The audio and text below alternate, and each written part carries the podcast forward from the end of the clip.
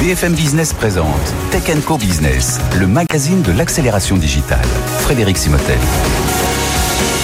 Bonjour, bienvenue dans l'émission Tech Co Business. On est ensemble pendant une heure et puis si vous, bah, si vous arrivez un peu tard, bah, vous pourrez voir le reste en replay, en podcast et bien sûr sur la chaîne Tech Co TV. C'est d'ailleurs notre dernière émission de l'été, donc il y aura un replay euh, tout l'été. Euh, on va parler dans un instant de quantique avec Elie Girard. Vous l'aviez connu avec sa casquette Atos. C'était il y a déjà un an et demi et aujourd'hui il est euh, président exécutif d'Alice et Bob. On va en parler, on va en parler avec lui dans un instant. On enchaînera avec l'intelligence artificielle, le retour de Watson. et oui, IBM veut jouer sa carte dans l'intelligence générative. On verra tout ça dans un instant. Et puis deuxième partie d'émission, Oracle qui lui, alors lui aussi veut aller défier les hyperscalers américains, mais ici en Europe avec une offre. On va essayer de comprendre tout ça avec l'un de ses responsables. Et puis la transformation durable ne se fera pas sans un passage à l'échelle via les systèmes d'information. C'est ce que viennent nous dire nos, nos représentants du SIGREF aujourd'hui. Vous savez, cette association de, de grands DSI, de grands euh, patrons du digital des entreprises. Et puis on terminera avec la formation immersive et la start-up Uptel, euh, donc au cœur de la gestion des talents des entreprises. Voilà, restez avec nous, c'est pendant une heure, c'est sur BFM Business. BFM Business, Tech Co Business, l'invité. Voilà, et on démarre avec notre premier invité, Élie Gérard, bonjour. Bonjour. Merci d'être avec nous. Alors, vous avez connu sur ce plateau avec l'autre casquette, vous avez dirigé euh, Atos pendant, pendant quelques années.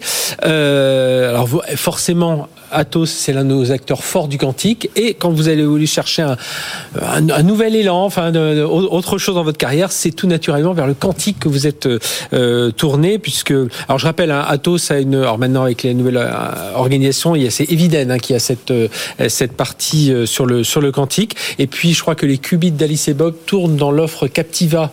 on va en parler, on va descendre un peu dans le détail de tout ça. L'offre de simulation Captiva présentée par Atos il y a il y a quelques semaines. En tout cas, vous vous voici chez Alice et Bob fondé en 2020, 70 personnes, 3 millions de levées, euh, dont 22 millions en 2022 dans la French Tech Deep Num euh, 20 et dans la French Tech 2030. Alors on sait que dans tout ce domaine, il y a les capteurs quantiques, il y a les simulateurs quantiques, il y a les communications quantiques, il y a l'informatique quantique, ça fait beaucoup. Première question, Eligira, pourquoi ce choix-là d'être euh, voilà président exécutif d'une start-up? Alors on comprend un peu, on est dans la deep tech, on est déjà projeté dans l'avenir. Hein. Oui, et puis c'est effectivement un changement d'une oui. la direction. Parce que vous aviez été chez Orange avant, Atos, Orange, voilà. Euh, puis effectivement, le fait de passer d'une entreprise du, du, CAC 40 que j'ai eu le plaisir et l'honneur de diriger mmh. à une entreprise qui est beaucoup plus petite, mais euh, qui apporte énormément d'intérêt de, de, et de satisfaction, bah, j'ai envie de vous dire, c'est comme toujours dans tout et en particulier dans l'entreprise, c'est une histoire de rencontre euh, avec des hommes et des femmes. Alors en l'occurrence, Théo Perronin et Raphaël ah oui. Lescane, qui sont les deux cofondateurs de Alice et Bob. De, alors ce n'est pas Alice et Bob, ah mais ce sont les deux. On sait qu'Alice et Bob, c'est cette référence vraiment à tous les programmeurs informatiques, voilà. De, crypto, voilà, voilà, exactement. Mais non, là, c'est Théo et Raphaël qui sont mm -hmm. les deux cofondateurs. L'un est CEO de la maison euh, et l'autre est CTO, donc en charge de la, de la roadmap technologique, la feuille de route technologique, c'est-à-dire le cœur du réacteur mm -hmm. de la maison, euh, qui sont de, des physiciens d'abord ouais. euh, exceptionnels. On rappelle, le quantique c'est de la physique, c'est de l'informatique, c'est de la chimie, c'est de l'électronique. Et, et aujourd'hui, en fait, on est encore au, au stade de la science fondamentale, ouais. euh, parce qu'il y a une chose à craquer, comme on dit, qui n'a pas encore été craquée, c'est-à-dire vraiment de construire ces ces qubits, c'est-à-dire mm -hmm. ces bits quantiques, euh, ces éléments euh, qui vont permettre, ces petites briques élémentaires qui vont permettre ensuite de construire. On rappelle, le bit informatique c'est 0 1 et justement les qubits ils peuvent prendre l'un ou l'autre. Ils peuvent prendre tout un tas d'états voilà. Euh, exotiques que mm -hmm. la physique quantique et les mathématiques associées à la physique quantique permettent. En plus, alors ce qui est, ce qui est, alors c'est un univers complexe évidemment, mais en plus ce qui est compliqué, c'est que tout le monde ne prend pas la même voie. On voit un Pascal qui a levé 100 millions d'euros qui a pris une voie. on voit un Candela qui est en train de, de construire son, son usine, son, son, site de production qui a pris une autre voie.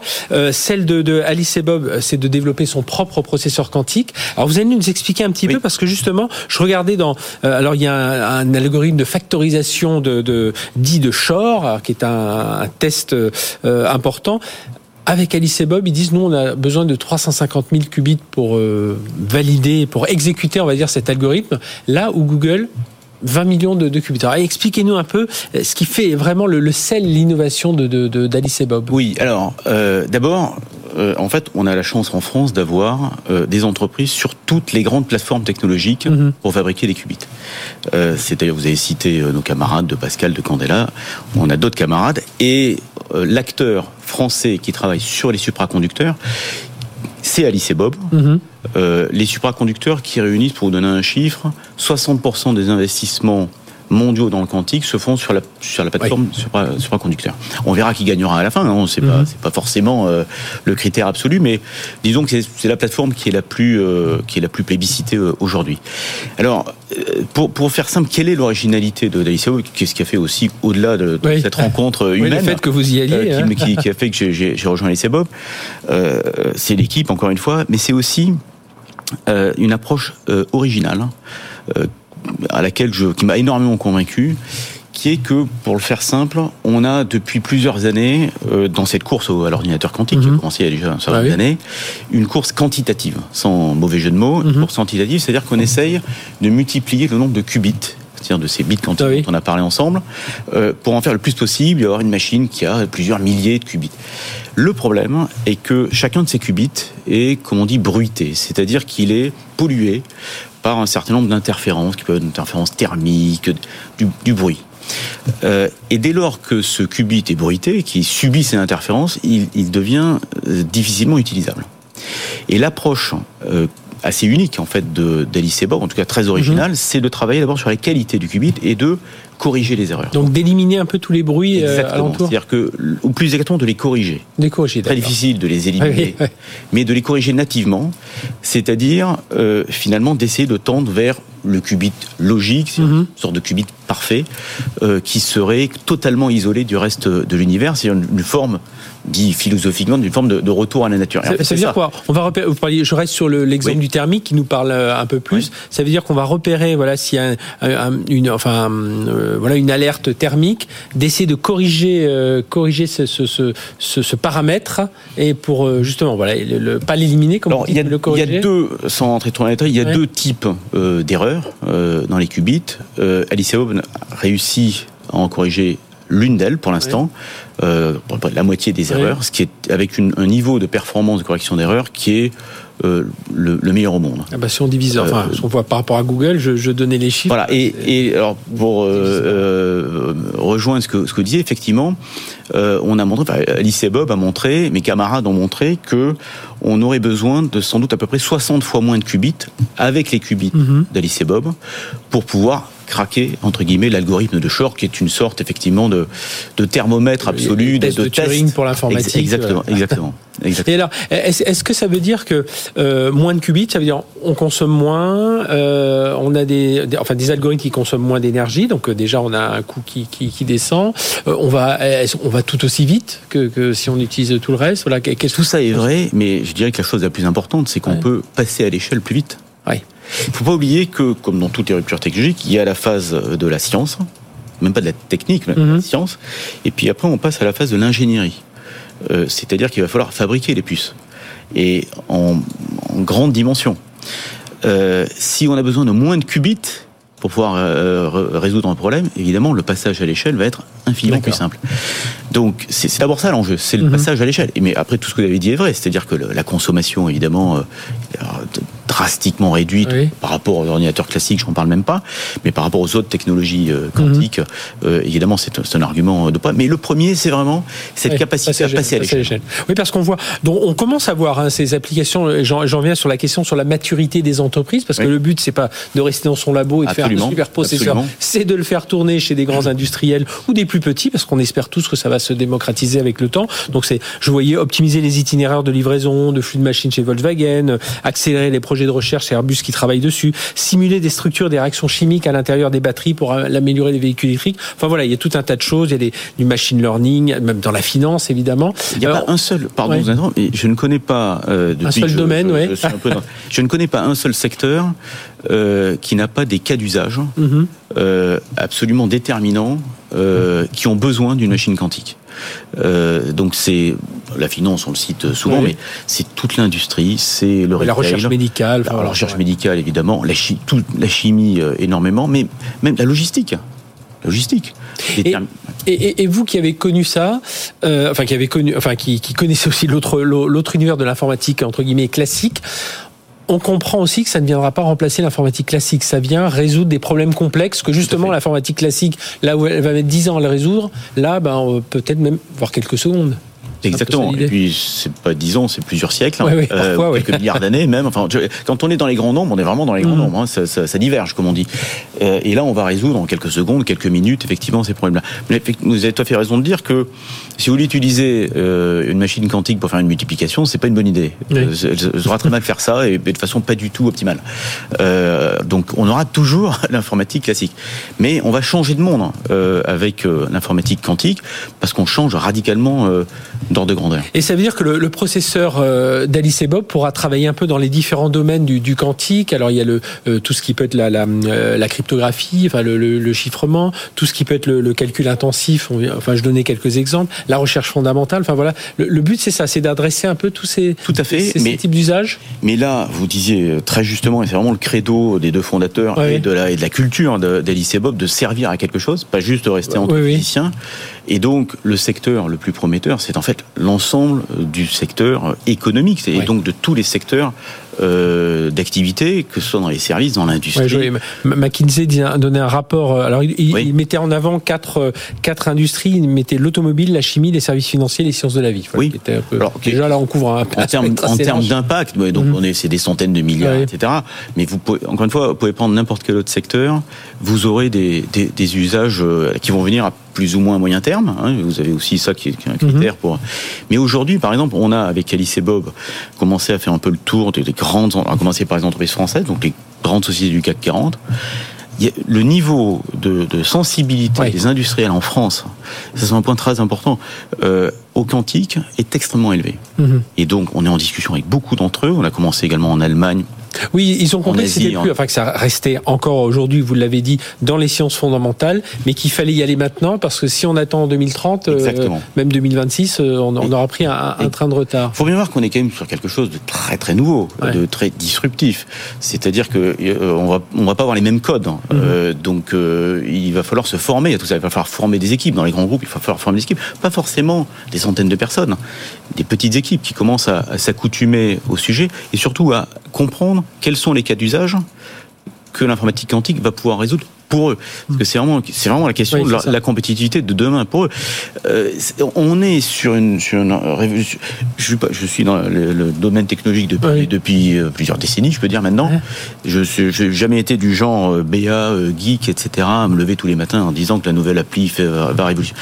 C'est la première fois, je, je pense que, vraiment, je dis ça. C'est-à-dire qu'on est sur une rupture technologique qui a un pouvoir de, révolutionner, un impact. Mhm sur la vie de tous les jours de tout le monde, des entreprises, des particuliers, qui est absolument, qui est absolument énorme. Alors justement, est-ce que vous pensez qu'il y a, euh, vous qui avez aussi ce regard, vous avez dirigé le groupe du CAC 40, donc vous, voyez aussi les enjeux internationaux. Est-ce que vous pensez que cette, euh, cette technologie quantique, elle peut changer un peu les rapports de, force entre, les pays, entre les continents? Alors on sait qu'en Europe, il y a la France qui a sa voix, les Pays-Bas, l'Allemagne, on a du mal à trouver euh, tous notre unité, mais enfin bon, l'essentiel c'est d'avancer.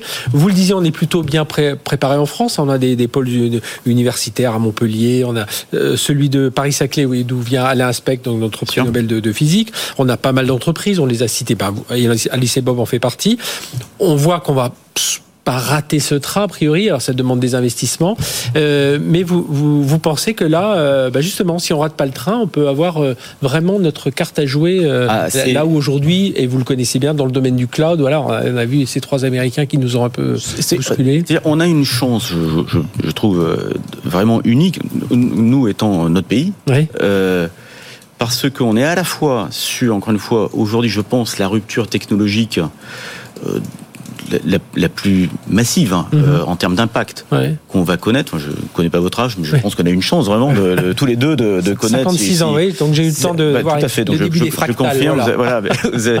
euh, on a vraiment une bonne chance de voir les premiers effets, les premiers mhm. impacts. Nos enfants seront utilisateurs, euh, très probablement, de, de, des technologies quantiques eux-mêmes. Euh, donc à la fois, c'est ce niveau de rupture, euh, et en même temps, il se trouve que la France a probablement la meilleure école, avec un grand E, de physique quantique au monde. Euh, vous vous rappeliez un aspect, en fait, dans, la, dans les, les, vagues mhm. de prix Nobel euh, en physique quantique de ces 20 dernières années, il y a à chaque fois eu un Français, un ASP l'année dernière, Serge Haroche en 2012. Exactement, ouais. Donc, euh, vraiment, toutes les étoiles sont, sont alignées. Alors, il y en a une que j'ai oubliée, c'est que tous les acteurs publics, le, à commencer par le président de la République, a parfaitement compris de quoi il s'agit. Euh, le gouvernement aussi. Il y a le plan quantique de 2021, 2021 de 1,8 milliard qui a été fait. Il y aura sans doute besoin de, de, de, deuxième vague, de troisième vague, etc. Mais voilà, les pouvoirs publics sont très alignés. France 2030, la BPI fait un travail exceptionnel. Donc, vraiment, toutes les étoiles sont alignées pour que euh, moi, c'est Alice et Bob, mais c'est aussi la France, c'est aussi le secteur. Euh... Comporte, tout ça. En fait, voilà, il faut que les investissements poussent, les entreprises en sont, prêtes à, à, y aller, et puis on voit des acteurs comme Alice et Bob. Bien, merci, euh, Élie Girard, euh, de nous avoir fait le plaisir de, de, passer chez nous. On vous sent, voilà, un, homme différent de, de, la période difficile que vous avez traversée, c'est vrai, lorsque vous, vous dirigez Atos. Mais en tout cas, là, Alice et Bob, c'est vraiment l'un de nos beaux projets, et vraiment le quantique, on, on espère en parler. Enfin, on en parle régulièrement ici, et c'est évidemment euh, parmi les, les, technologies, les secteurs sur lesquels miser euh, aujourd'hui pour euh, bah, rester dans la course de ces technologies. Merci d'avoir été Merci à vous. Eh bien, on va continuer un peu dans ce même univers, l'intelligence artificielle générative, parce que j'imagine ça vous passionne aussi. On va tiens le retour de Watson d'IBM, c'est tout de suite sur BFM. BFM Business, Tech Co Business, l'invité. Je vous ai promis qu'on allait parler d'intelligence artificielle avec euh, notre invité Xavier Vasque. Bonjour. Bonjour. Xavier, merci d'être avec nous, directeur technique, d'IBM France. Alors j'ai fait un petit peu sur le, le, le, côté un peu moqueur, intelligence artificielle, le retour de Watson, parce que c'est vrai qu'à Watson a été, c'était vraiment le, il y avait un zoom sur ce, sur cette machine d'IBM qui a gagné des tournois d'échecs, des jeux. Enfin voilà, qui, qui a relevé plein de défis. Là, je parle des jeux, mais qui a relevé des défis dans le monde de la médecine, enfin dans tout un tas de monde. Et puis voilà, on, l'a un peu, on l'a un peu oublié parfois. Et là, le fait que l'IA générative, euh, le chat GPT revienne, euh, devant de la scène, bah, ça vous permet aussi de dire, mais nous, Watson, on est là euh, et on est bien là. Alors, on va reparler de l'actualité dans un instant avec euh, cette plateforme IA Watson X hein, et ses, différentes euh, composantes. Euh, mais justement, comment vous analysez un peu là ce, ce regain de, d'actualité, enfin d'élan autour de l'IA Alors évidemment, ça a été mis pour le grand public, donc tout le monde s'y est intéressé. Ah mais vous, j'imagine, ça a dû vous faire un petit peu enrager parce que vous dites, mais Watson, ça fait des années qu'on travaille dessus et qu'on est plutôt bon en plus. Alors, alors non, ça nous a pas fait enrager au contraire, hein, parce qu'on parle beaucoup de l'IA générative. qui existe depuis un petit moment. Hein. Les premiers modèles d'IA générative sont sortis depuis 2017, euh, hein. donc euh, c'est pas quelque chose qu'on ne connaît pas, mm-hmm. c'est pas inconnu pour nous. Mais c'est vrai que euh, OpenAI a eu ce mérite de démocratiser la chose et, et, et d'en faire parler, ce qui fait qu'effectivement on a beaucoup beaucoup de travail et vous parliez de Watson, mais finalement c'est c'est l'évolution en fait de l'IA qui veut ça. Vous aviez euh, les, les systèmes experts en 96 avec Kasparov, vous aviez Watson, tout ce qui est machine learning euh, qui est apparu en 2011, 2011. Mhm. Pour dans le monde de l'IA, c'est une éternité. Ça fait un petit moment. Après, ça a été, euh, on va dire, dispatché en, en, en, service. Puis il y a eu le deep learning, et maintenant, on a les modèles de fondation. Et effectivement, plein de cas d'usage, plein de discussions, et, et, et une stratégie qui pour nous, euh, en fait, euh, nous, nous va bien parce que quand on regarde en fait les débats que l'on a avec nos, les mhm. entreprises, par exemple, eh bien, on, on voit bien qu'il y a une demande d'indépendance. Il y a une demande de dire on veut les clés du camion. C'est-à-dire, on ne veut pas confier notre stratégie d'IA forcément à un appel d'API. Oui, parce que c'est vraiment ce qu'on a senti en plus avec cette IA. C'est au début, tout le monde s'amusait, la, la vache pond des œufs, enfin tout ça. Après, hop, on a commencé à enclencher dans un mode entreprise. Et puis c'est là où on s'est dit, tiens, alors on a vu qu'il y avait toujours quelques hallucinations, comme on dit, mais on s'est dit, mais où elles partent mes données là? Quand je rentre à un rapport d'activité, enfin un rapport annuel de, de mon entreprise, que je lui demande de chercher un peu les, les signaux faibles, les mots-clés. Alors il trouve, mais ces données, elles vont où? Donc on, on on va en parler. Alors, euh, cette plateforme IA Watson X, c'est un, alors c'est un studio pour développer de nouveaux modèles de fondation. Vous allez nous expliquer ce que sont mmh. ces, ces modèles de fondation, un entrepôt de données, et puis derrière, évidemment, la boîte à outils pour euh, faire un peu tourner tout ça. Euh, qu'est-ce que vous appelez des, des modèles de, de, fondation Donc, un modèle de fondation, c'est quoi? C'est vous, vous entraînez en fait un modèle sur des données qui sont vastes, qui sont pas étiquetées, quoi, contrairement mmh. à, à, par exemple, des modèles de machine learning dits classiques où on, on, on, prenait beaucoup de temps à étiqueter les données. Voilà, ça c'est un panneau stop, ça c'est un passage piéton, etc. Là, on, on, donne des données brutes et on entraîne un grand modèle, modèle de fondation, modèle général, mm-hmm. que on va ensuite fine-tuner, qu'on va optimiser pour faire différentes tâches. Donc l'entraîner, c'est on lui, on lui, fait faire plein de requêtes pour que lui-même se corrige. Euh. C'est ça. On va lui faire faire aussi des tâches spécifiques, euh, mhm. du résumé de texte, de la traduction, de la génération de code. Donc en fait, on prend un modèle général qu'on spécialise après par petites tâches. Et alors, euh, là aujourd'hui, alors il y a une étude hein, qui est assez intéressante qu'a fait euh, l'IBM Institute for Business Value. Euh, on voit les, les on voit que ça y est au niveau des, alors c'est fait uniquement aux États-Unis, hein, je crois. Les, les, les, dirigeants américains, ça y est, ils ont ils sont déjà ils ont ah, déjà enclenché. Oui ils ont déjà enclenché. Euh... Tout à fait, oui. En fait, euh, alors pas que les Américains. L'étude a été faite aux États-Unis, mais croyez-moi, euh, en France aussi. Je, mais, mais, je me, je me Oui, oui, en, France évidemment. Mais, mais je regardais, voilà, c'est trois quarts des dirigeants américains qui disent faut y aller. Donc on imagine qu'en France, bah, c'est la moitié. Exactement. Et, et, le point clé, vous l'avez dit tout à l'heure, c'est vraiment euh, le fait d'avoir les clés. C'est-à-dire mhm. que on a le cas d'usage, il faut, faut viser le cas d'usage, savoir pourquoi on va l'utiliser. Et au-delà du cas d'usage, au-delà du cas d'usage, l'interrogation c'est OK, euh, est-ce que j'ai une maîtrise de toute la chaîne? Est-ce que je maîtrise les données qui rentrent dans mon modèle, mhm. qui entraînent mon modèle? Est-ce que ces données-là, euh, bah, c'est des données dans lesquelles il n'y a pas des propos injurieux? Mhm. Est-ce que je vais pas avoir des problèmes de licence euh, de ces données, d'utilisation? Est-ce que je suis sûr que ces données-là sont appropriées pour moi? Est-ce que quand j'entraîne mon modèle, je le maîtrise? Est-ce que quand je rentre des données de l'entreprise, comme vous l'avez dit, est-ce qu'elles partent pas euh, je ne sais où Est-ce que j'ai une vraie maîtrise de tout ça? Est-ce que je peux utiliser mes propres modèles? Est-ce que mhm. je peux entraîner mes propres modèles, avoir mon propre modèle? Est-ce que je peux utiliser des modèles de l'open source? Et donc toutes ces questions-là, eh bien, euh, sont, sont, sont importantes pour les entreprises. Donc on va dire sur la partie éthique, sécurité, propriété des data. J'imagine aussi qu'ils ont des euh, bah, la question qui vient souvent lorsqu'on parle d'IA générative aussi, c'est les métiers, hein, c'est la transformation des des métiers. Et c'est vrai que ça interroge beaucoup sur à la fois les métiers façon générale, au sens large du terme, mais aussi les métiers informatiques. Est-ce qu'on aura besoin, est-ce qu'il faut former des développeurs euh, euh, massivement sur telle technologie aujourd'hui, alors que dans six mois, peut-être que grâce à ces IA génératives, ils pourront développer autrement? Alors, il y a, effectivement là, il y a plein de cas de figure. si je prends par exemple le métier de ressources humaines, euh, moi, le premier, quand vous avez une équipe à gérer, vous, vous, vous, arrêtez pas de poser des questions à votre RH, qui en fait passe beaucoup de temps à faire des tâches administratives. Et même pour nos propres besoins, on a mis une IA générative pour répondre à toutes les questions. Mhm. C'est-à-dire, bah, je prends en compte mon ancienneté, mon statut, mon rôle, euh, les, euh, les données locales aussi, mes, mes droits, on va dire dans le dans le pays, et je peux poser toutes les questions. Et ce qui se passe, c'est qu'on on, on l'utilise aujourd'hui pour nos propres besoins et on le propose aussi à nos clients. Mais ce qui se passe aujourd'hui, c'est que on, automatise hein, ces, tâches administratives qui fait qu'on dégage du temps et en fait, moi, j'ai une conviction personnelle, c'est qu'en dégageant du temps, en fait, les, métiers de, RH, que je salue d'ailleurs, euh, bah, se concentrent sur la partie humaine. C'est-à-dire, euh, j'ai le temps d'aller euh, gérer les carrières. gestion des talents, gestion des carrières. Une gestion des talents, gestion des carrières, etc., etc. Et donc ça, c'est un gros avantage.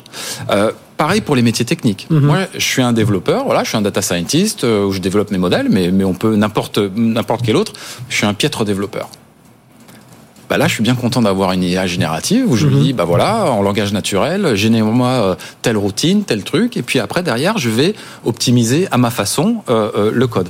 Donc sur plein d'aspects mhm. comme ça, il y a une, une, automatisation en fait des tâches qui fait qu'on peut effectivement dégager du temps et se consacrer en fait à notre vrai métier. D'ailleurs, si vous avez l'occasion d'aller sur le replay de Tech Co Business, on recevait Samir Amelal, qui est le, le patron de, de, de, la data et des CIO du groupe Auchan en France, et qui explique comment 60% de sa bascule d'application vers le cloud, elle est faite euh, automatiquement avec derrière beaucoup de, de contrôle, hein, avec euh, de, de check. Euh, on check le code pour voir si, si, si tout se, se, passe bien de, de ce côté-là. Alors ça, c'est un de nos sujets préférés. Oui, oui j'imagine. C'est-à-dire ce qu'on appelle en fait les IOPS. Hein, c'est voilà, par exemple, gérer les incidents. Aujourd'hui, vous avez une tension dans les métiers de l'IT, que ce soit dans la cybersécurité ou dans la gestion de l'IT en tant que telle. Imaginez que vous avez une IA qui arrive et qui détecte l'incident, vous dit c'est quoi l'incident, vous dit les tâches qu'il faut faire, mais mieux que ça, vous génère un script qui va automatiquement corriger l'incident. Mhm. Ou la cybersécurité, je détecte quelque chose, je donne la procédure et en langage naturel, je peux générer un script qui va me faire ça. Donc ça, c'est des exemples en fait euh, qu'on croit un peu futuristes, en fait qui existent déjà qu'on propose déjà à nos clients, et, ça change un petit peu la donne, y compris mhm. pour l'attention dans les métiers.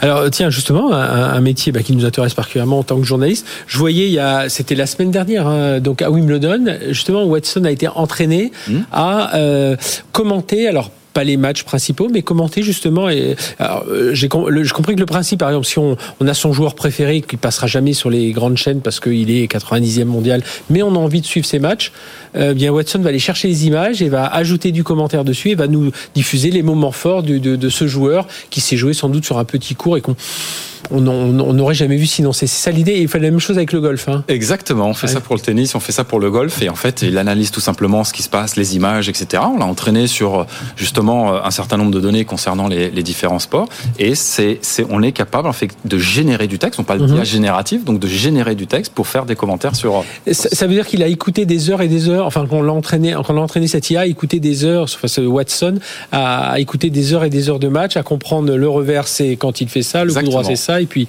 il commence pardon, à comprendre l'ensemble de, des gestes et il peut les, les recommander derrière. Exactement. Alors, comment vous vous différenciez aujourd'hui? Alors euh, voilà, on a OpenAI euh, avec Microsoft, là on a entendu il y a quelques jours, Meta aussi qui sort son offre. On a Google qui a son, son. Comment vous vous situez avec, euh, avec Watson, avec évidemment cette angle très entreprise que vous avez depuis pas mal d'années? Oui, nous, on, on s'adresse au monde de l'entreprise euh, qui sont souvent soumis à des euh, réglementations, des régulations, des mhm. choses comme ça.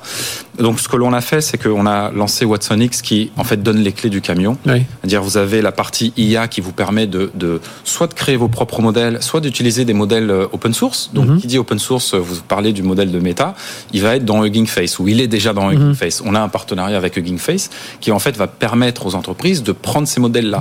Ce qu'on va faire quand même, c'est de vérifier que les modèles, alors on ne doute pas hein, des, ah modèles qui sortent, mais on va vérifier les modèles s'ils peuvent être mis à l'échelle, s'il euh, y a la sécurité qui va bien, mhm. etc. On aura ce travail à, faire là, mais ils peuvent utiliser les modèles d'open source ou des modèles euh, euh, créés par IBM, qui on a une vingtaine de modèles maintenant qui vont de quelques centaines de millions de paramètres jusqu'à des milliards de paramètres et qu'on peut utiliser. Ça, c'est une partie.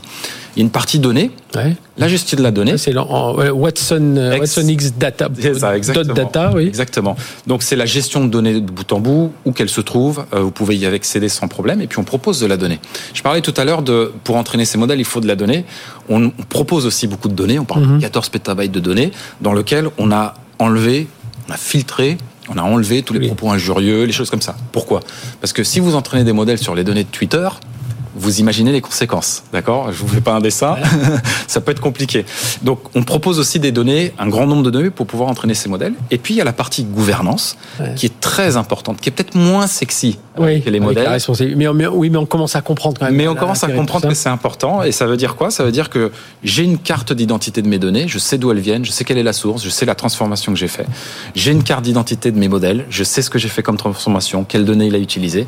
Et puis, je suis capable de euh, gouverner ce modèle-là, c'est-à-dire par exemple, il y a une nouvelle réglementation qui vient, j'ai besoin d'ajouter des données, eh bien je peux tout au long du cycle de vie de cette IA qui est maintenant en production, eh bien de pouvoir la contrôler. Une IA responsable et transparente justement. Merci Xavier Vasque d'être venu nous parler de tout ça, directeur technique d'IBM France pour euh, le lancement voilà de cette plateforme IA Watson X. Allez, on se retrouve juste après, on va continuer à parler de, cloud, euh, de RSE aussi avec nos invités suivants. BFM Business présente Tech Co Business, le magazine de l'accélération digitale. Frédéric Simotel.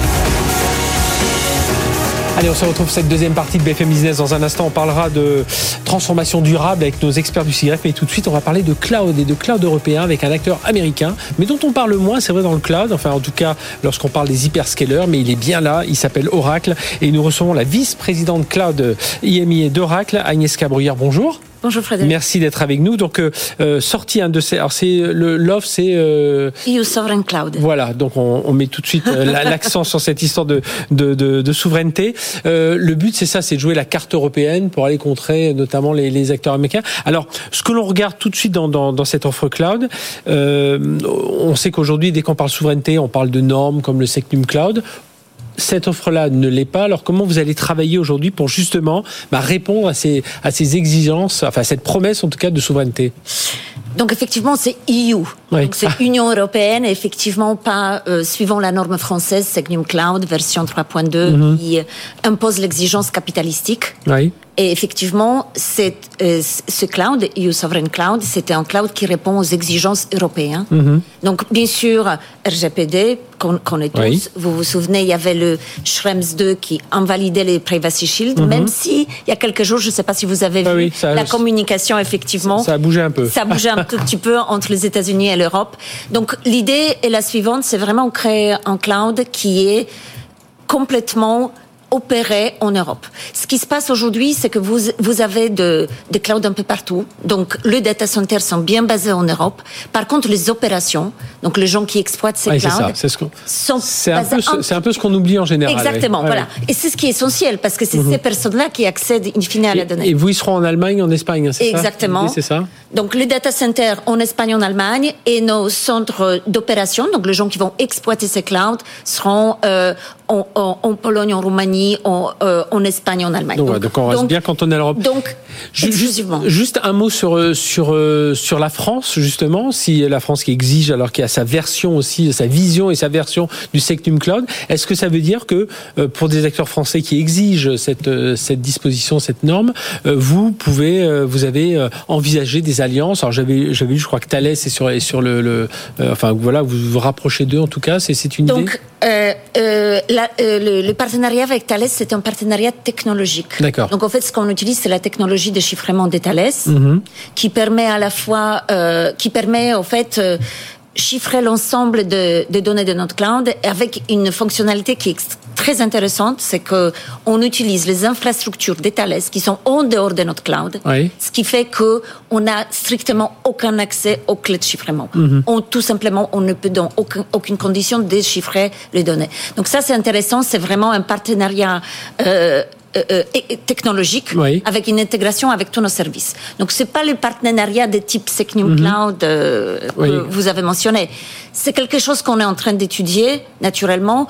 Euh, le marché français est extrêmement important. Il est extrêmement Ah donc il pourrait y avoir d'autres partenariats avec des acteurs Il peut y identifiés avoir d'autres partenariats avec Mhm. avec les acteurs, sachant que vous savez une entreprise système d'information, il y a des données extrêmement sensibles, Oui, il y a des données moyennement sensibles, les données qui sont presque publiques. Donc en fait cette offre répond à une partie d'exigence de système Mhm. d'information des clients français, y compris du secteur public. Et après, il y a des données, effectivement, qui exigent Secnum Cloud. Et là, on doit aller plus loin. Et justement, est-ce que vous, vous, vous voyez qu'il y a une maturité? Alors, il y a une maturité d'entreprise évidemment dans le cloud, euh, dans cette, dans ce, mais parfois j'ai l'impression que les entreprises, elles, elles veulent à tout prix cette Sectum Cloud, alors qu'elles n'en ont pas vraiment besoin. Euh, Est-ce que, est-ce que ça, ouais. ça, ça, vous le constatez sur le marché? C'est l'incertitude qu'on crée entre ces, ces injonctions un peu contradictoires, euh, Secnum Cloud, mais in fine, c'est quoi notre offre Secnum Cloud Oui. aujourd'hui sur le marché Sur quelle data, C'est du IaaS, c'est du IaaS, c'est du stockage. Est-ce que ça a un sens de faire cette transformation Mhm. pour avoir ce type de services cloud? On va parler des services d'IA, des services PaaS, des bases de données, des choses beaucoup plus évoluées et sophistiquées. C'est pour ça qu'on fait cette transformation vers le cloud. L'infrastructure pure et simple, Oui. les entreprises se disent est-ce que ça vaut le coup Est-ce que je préfère rester euh, on- on-prem, comme on dit Et alors, et alors vous, que- quelle va être aussi votre valeur ajoutée par rapport aux, ben, aux trois hyperscalers que l'on rencontre aujourd'hui, qui détiennent entre 65 70% du marché? Mais enfin, ça veut quand même dire qu'il y a une fenêtre de tir de 30 à 35 Voilà, qu'est-ce que qu'est-ce que vous dites à des gens qui euh, ont déjà Alors, c'est vrai qu'on a Beaucoup de, de- d'entreprises sont soit en cloud hybride, soit en multi-cloud, donc ils commencent à avoir plusieurs, plusieurs offres, alors plutôt des grandes. Ouais. Mais euh, c'est quoi votre réponse aujourd'hui d'une part, il n'y a que 20, 20% de, des applications d'IT qui migraient dans les clouds. Ouais, donc, c'est. Mmh. vrai. Donc, il y a encore énormément de choses à faire. Donc, le potentiel Oui, oui. gigantesque. Voilà. Euh, puis, euh, nous, on a un, cloud qui est récent. Euh, notre euh, inconvénient, notre position nous donne une, une avantage, c'est qu'on a travaillé le sujet en s'enrichissant d'expérience de tous les autres. Oui. Pour concevoir un cloud qui est extrêmement performant, y compris économiquement. Donc c'est pour ça, y compris avec les discussions euh, avec nos clients, on fait le bilan performance prix et sécurité et compliance parce que malgré tout, il y a beaucoup de freins. Vous avez mentionné, il y a l'incertitude qui fait Mhm. que les entreprises disent Hum, je veux pas aller dans les clouds, euh, je suis inquiet pour mes données Et personnelles. puis quand elles y vont, il y a la partie applicative au-dessus. Alors. Alors vous, vous allez proposer, j'imagine, votre suite Oracle Fusion Et- qui va venir, euh, qui va venir avec. Aujourd'hui, on a des offres souverain- souveraines, mais elles sont très limité en termes de services proposés. Nous, on fait plus de 100 services IaaS et PaaS et les applications SaaS. Aujourd'hui, il y a très peu les applications SaaS vraiment pour euh, oui. ce qu'on appelle enterprise grade, donc ERP, euh, la gestion des ressources humaines, etc., qui sont offerts en mode, euh, en mode souverain. Juste un dernier mot, Agnès Cabruyère euh, d'Oracle, cette, cette offre euh, euh, euh, European, euh, oui, Unité, enfin UE Sovereign Cloud, est-ce qu'elle est disponible à ça y est Tout de suite, là, Tout de suite suite, vous pouvez ouvrir votre compte et, euh, et, et consommer. Donc ça, c'est aussi la beauté de la chose, que tout est disponible maintenant avec euh, Disaster Recovery entre Madrid Ouais. et Francfort. Tout est disponible, tout, toutes les est prêt à, voilà, pour ce, prêt- pour ce cloud européen souverain. Euh, en tout cas, c'est la promesse donnée par Oracle. Merci Agnès Cabruyère d'être venue nous parler de tout ça. promesse. Vice-président. Oui, oui, c'est plus que promesse. Voilà. C'est en place. L'offre est là. Vice-présidente cloud IMIR et d'Oracle. Merci d'avoir été avec nous. Allez, on va poursuivre et on va parler RSE là tout de suite avec nos invités suivants. BFM Business, Tech Co Business, la chronique expert. Voilà, on vous parle souvent de RSE et d'IT. Eh bien, on va rentrer au cœur du réacteur avec nos deux invités suivants. Serge Mercadier, back-office et énergie transition IT manager chez Enedis. Bonjour. Bonjour, Serge. Bonjour. Mais là, vous venez donc au titre du, du SIGREF, parce que c'est notre chronique partenaire avec le SIGREF. Et Julie Rudo- Rudovic, euh, bonjour Julie, Bonjour. Euh, responsable du domaine RSE en charge de la stratégie numérique, responsable chez, chez Enedis. Alors, on sait que ce sont des, des sujets euh, très forts aujourd'hui hein, chez les entreprises. On n'est plus juste dans le... le, le, le- on montre ce qu'on ce qu'on veut faire, non, on, on agit. Euh, alors, d'où vient euh, l'idée C'est de bâtir un outil commun à la RSE pour le, pour, dans tous les projets IT, c'est ça l'idée, Serge? Oui. En fait, euh, on, a dépassé un peu le stade des, des victoires Des rapides. discours, euh, voilà, des, Voilà. des premiers petits Et projets. On est aujourd'hui, euh, en tout cas Enedis, euh, qui, est, qui est une grande entreprise, hein, en est face à, au défi de la transition écologique. La transition écologique, c'est énormément d'informatique, c'est un gouffre d'informatique, euh, mais euh, euh, le numérique, qui était au service de la transition écologique chez nous, pas que, mais notamment, euh, c'est à la fois euh, un moyen et un défi pour euh, pour cette transition écologique. C'est un moyen parce que euh, sans SI, pas de transition, Oui, et inversement, davantage de SI, davantage d'empreintes. oui. Et le problème. Donc, on doit euh, répondre à, à ce, à ce défi en fournissant euh, ces moyens. Mhm. D'où euh, l'intérêt aujourd'hui de se poser des, des vraies questions sur la structure même de la gouvernance euh, du, du système d'information. Et, et vous, donc, vous avez pris en exemple ce que vous avez fait chez, chez Enedis, hein, c'est ça Vous avez, euh, vous avez déjà tra- travaillé évidemment sur l'intégration de la RSE dans, en amont des projets IT, parce qu'évidemment, c'est en amont qu'il faut le faire, et puis euh, voilà, avec un Alors justement, on a commencé par les victoires rapides, comme un peu tout le monde, j'imagine. Donc on a commencé sur l'aval. Évidemment, on a supprimé euh, les impressions inutiles, on a essayé euh, de consommer de moins en moins d'énergie, euh, du code éco-responsable. Euh, on a créé des, des bourses internes pour se partager le matériel et ainsi éviter des déchets, etc., etc. En fait, on est allé vers les victoires rapides d'emblée. Et on s'est aperçu aujourd'hui que les équipes systèmes d'information savent calculer un bilan carbone, gaz à effet de serre, pour les produits qui sont en run, ou même peut-être pour les projets qu'elles qu'elles sont en train de fabriquer. Ce qu'on n'a pas encore, ce que le décideur n'a pas sur sa table, c'est un ensemble de critères qui lui permet d'engager un projet en toute connaissance des impacts RSE. Il l'a sur la partie financière. Il a un business case, business plan, il a un ROI, il sait exactement si euh, il va avoir un retour sur son investissement quand il engage. Mais sur la partie RSE, pour l'instant, il n'a pas cet outil. Et c'est cet outil-là qu'on a souhaité mettre en œuvre parce qu'une fois que le projet est parti, une fois que le produit est en run, c'est trop tard. Oui, et puis, et puis de toute façon, on, on va y aller forcément donc euh, vers, vers ce- tout- tous ces enjeux RSE. Julie euh, Rudovic, donc justement, euh, vous avez participé donc à la construction de cet outil. Alors euh, voilà, sous, sous quelle forme vous l'avez vous l'avez mis en place? Écoutez, déjà, finalement, à, à quoi il sert?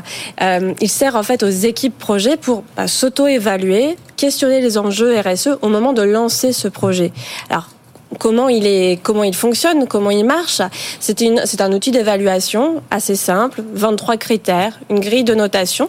Et en fait, les équipes projets à ce jour vont analyser ces critères de façon. Ça, peut être quoi comme question, par exemple posée Ça peut être euh, finalement comment euh, mon projet, en quoi mon projet est compatible avec la stratégie bas carbone de mon entreprise. Euh, est-ce que effectivement mon projet prend en compte l'obsolescence matérielle et, là, je vais le noter parce que je vais pas juste répondre oui non. Je vais donner un indice.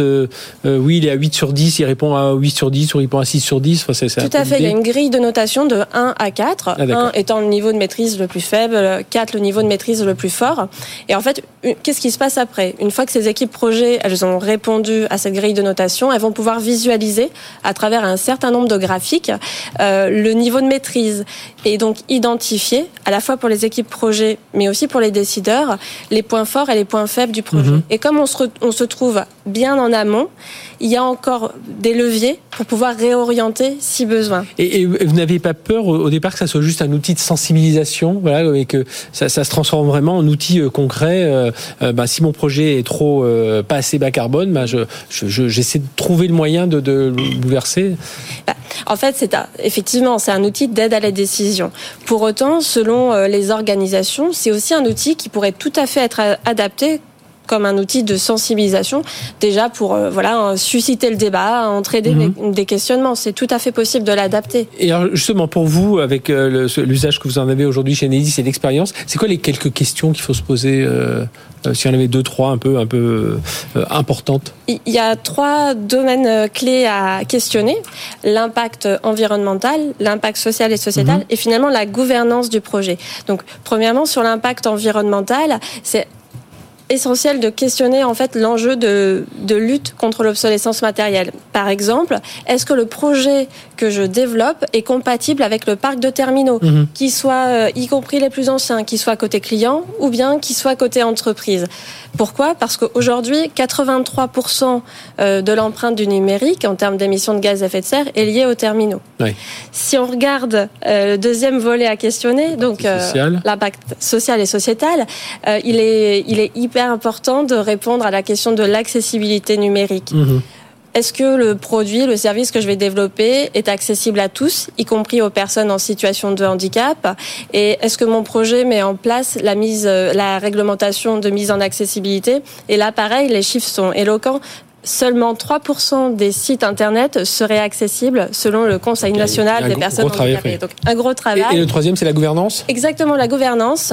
Euh, finalement, questionner le dispositif contractuel. Est-ce qu'il y a des exigences, des clauses qui sont euh, prévues dans les appels d'offres en termes de RSE et pour conclure, Serge, euh, donc ça devient incontournable. Hein. Enfin, je disais toujours pas de passage à l'échelle euh, de transformation durable sans, l'IT, mais voilà, il faut que les deux soient, bien mêlés. Hein.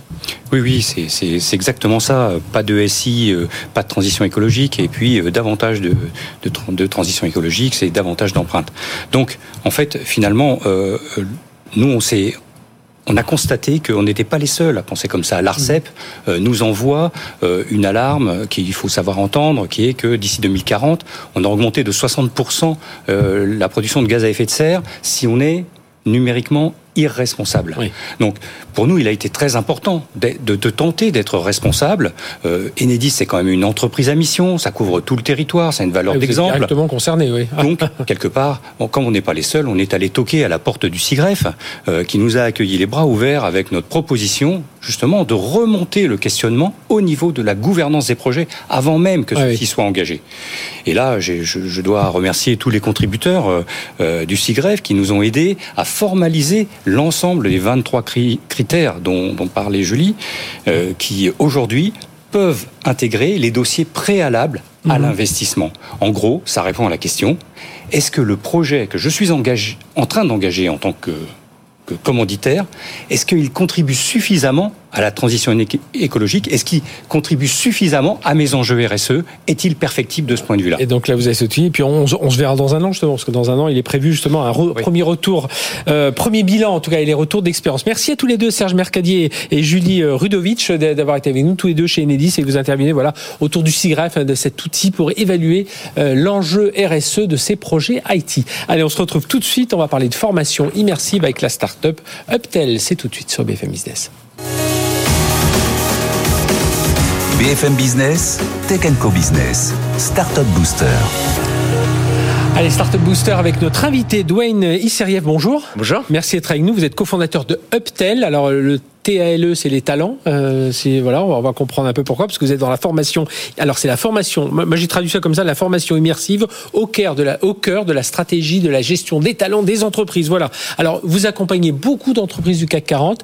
Euh, formation immersive. Alors très concrètement, c'est quoi? On est un, on est un casque, on est proche dans une pièce. Euh, expliquez-nous. Bah, en fait, c'est deux choses. C'est à la fois une plateforme SaaS, c'est également mmh. une méthodologie. Et le but en fait de cette combinaison, c'est de digitaliser et déployer les bonnes pratiques terrain des différentes entreprises. Et donc évidemment, c'est ça, c'est avec un casque qu'on va pouvoir s'immerger dans la réalité du terrain. Ça veut dire qu'on est forcément, je sais que parmi vos clients, alors il y a Alstom, Stellantis, MACGM, euh, plus récemment il y a Schneider. Ça veut dire qu'on est forcément dans un univers industriel euh, euh, où on peut avoir aussi d'autres métiers dans lesquels on peut être, on peut simuler justement son environnement. exactement, ça c'est pas forcément industriel. Hein, c'est vrai que c'est les, cas d'usage où on a mhm. aujourd'hui le meilleur retour sur investissement. Donc par exemple des onboarding sur site, des inductions sur site, on arrive vraiment à démontrer une, une réelle efficacité, un retour retour sur investissement, mais on travaille avec tout type d'industrie. On travaille dans le luxe, par exemple, on fait des formations dans le retail, on, on va créer des, des, des, mises en situation avec des clients, par exemple.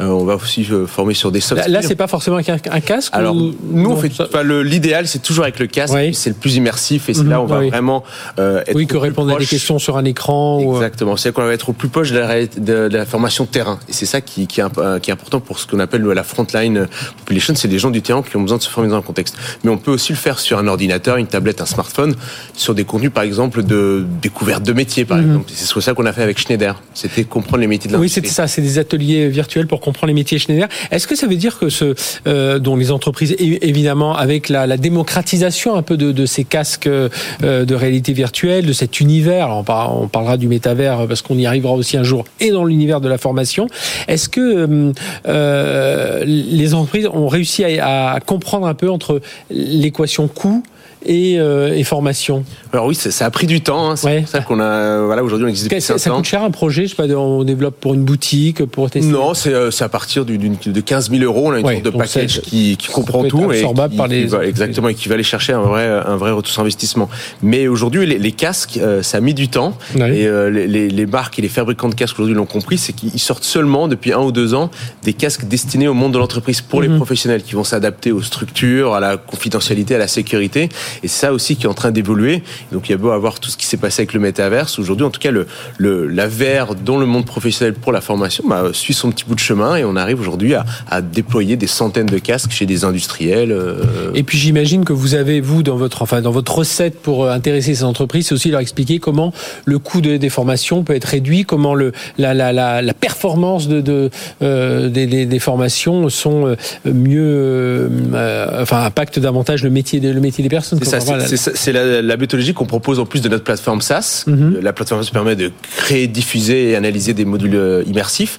Et la méthodologie, en fait, on va accompagner le client pour aller chercher ce retour sur investissement.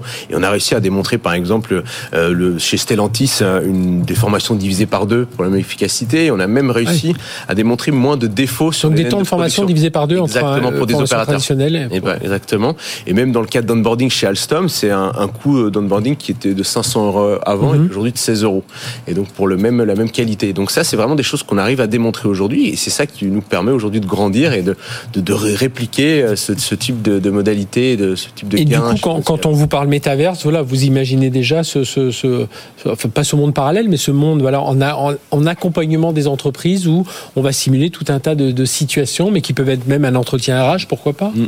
bah, C'est vrai que nous, on sait jamais, on n'a jamais su la, la, la, mode du métaverse, ouais. parce que c'est que c'est un, un peu un projet euh, trop gros, et donc nous, c'est vrai qu'on est un petit plutôt un, un métaverse partiel mhm. sur euh, les postes de travail, sur la, la formation de, des, euh, des personnes.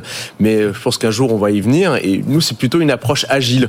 Aujourd'hui, créer une, un, un, jumeau numérique de toute une entreprise, ça coûte un certain, un certain prix, ça prend un certain temps. Mhm. Nous, on va pouvoir créer des capsules en quelques heures. Et donc, on est un peu l'approche, le métaverse agile de la formation immersive. C'est ce que j'allais vous, vous demander, parce que vous êtes une quarantaine de personnes. Vous adressez, on imagine que tout le monde aimerait avoir des formations immersives, alors par rapport à un budget, mais vous arrivez à servir justement l'ensemble des, des demandes, parce qu'il faut quand même développer le, le, scénario, en plus il faut développer, alors vous avez certes des outils sur lesquels vous appuyez avec des, des choses qui sont déjà pré, préassemblées, mais quand même ça demande du temps pour personnaliser Exactement, on a une équipe qui est dédiée à ça, de, de, qui, une équipe qui de consultants et qui d'ingénieurs pédagogues qui aide à co-créer le, contenu, parce que nous, le, but, c'est vraiment de donner l'autonomie aux clients. Aujourd'hui, tous nos clients mettent la main dans la plateforme et créent et éditent des contenus. Mhm. Ils ont eux-mêmes leur le flux de création et de diffusion de contenu.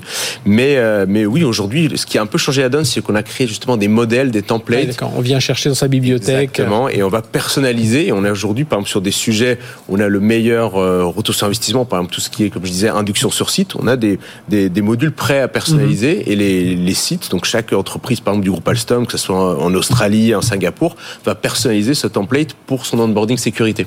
Aujourd'hui, d'un point de vue euh, financement, euh, chez euh, Uptel, vous en êtes où? Ah, Donc, du coup, c'est assez rare. Donc, en fait, on est une entreprise 100% autofinancée, donc depuis le début. Euh... Et le développement, vous voyez quoi? Parce qu'il y, a un moment, peut-être franchir c'est ça, une étape. Bah, on, on, a fait, donc nous, on a une, croissance d'à peu près 50% par an, oui, qui est plutôt convenable. Et, et en fait, on a, on a utilisé, alors c'est quelque chose d'un peu nouveau, la, la venture debt. D'accord. Ah oui, c'est ça. Voilà, exactement. C'est entre un prêt et une levée, donc c'est le type de prêt bancaire que mhm. les, banques ne prêtent pas. Et, euh, et en échange, euh, il y a une, rétribution de, de bons à souscription d'actions euh, en cas d'événements importants, mais qui est 10 à 15 fois moins important qu'en cas de levée classique. Et j'imagine au business model, vous êtes au nombre d'utilisateurs.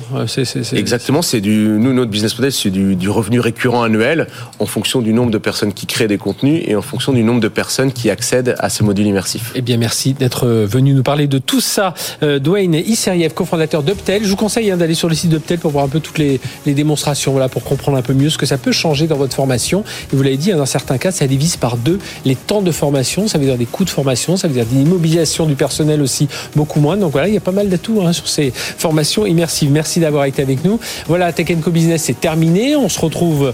Alors on va continuer à se retrouver tout au long de l'été euh, avec les meilleurs moments de, de Tech Co Business. Et puis à l'occasion de remercier toutes les équipes de Tech Co Business, notamment Léa Benaïm, hein, qui participe régulièrement à la production de cette émission et qui sera là bah, tout l'été aussi pour euh, suivre ces, émissions. Nous, on se retrouve évidemment pour un direct à la rentrée. Euh, ce sera aux alentours de fin août. Mais d'ici là, il y a les replays, les podcasts et bien entendu euh, la chaîne Tech Co TV. Excellente semaine sur BFM Business.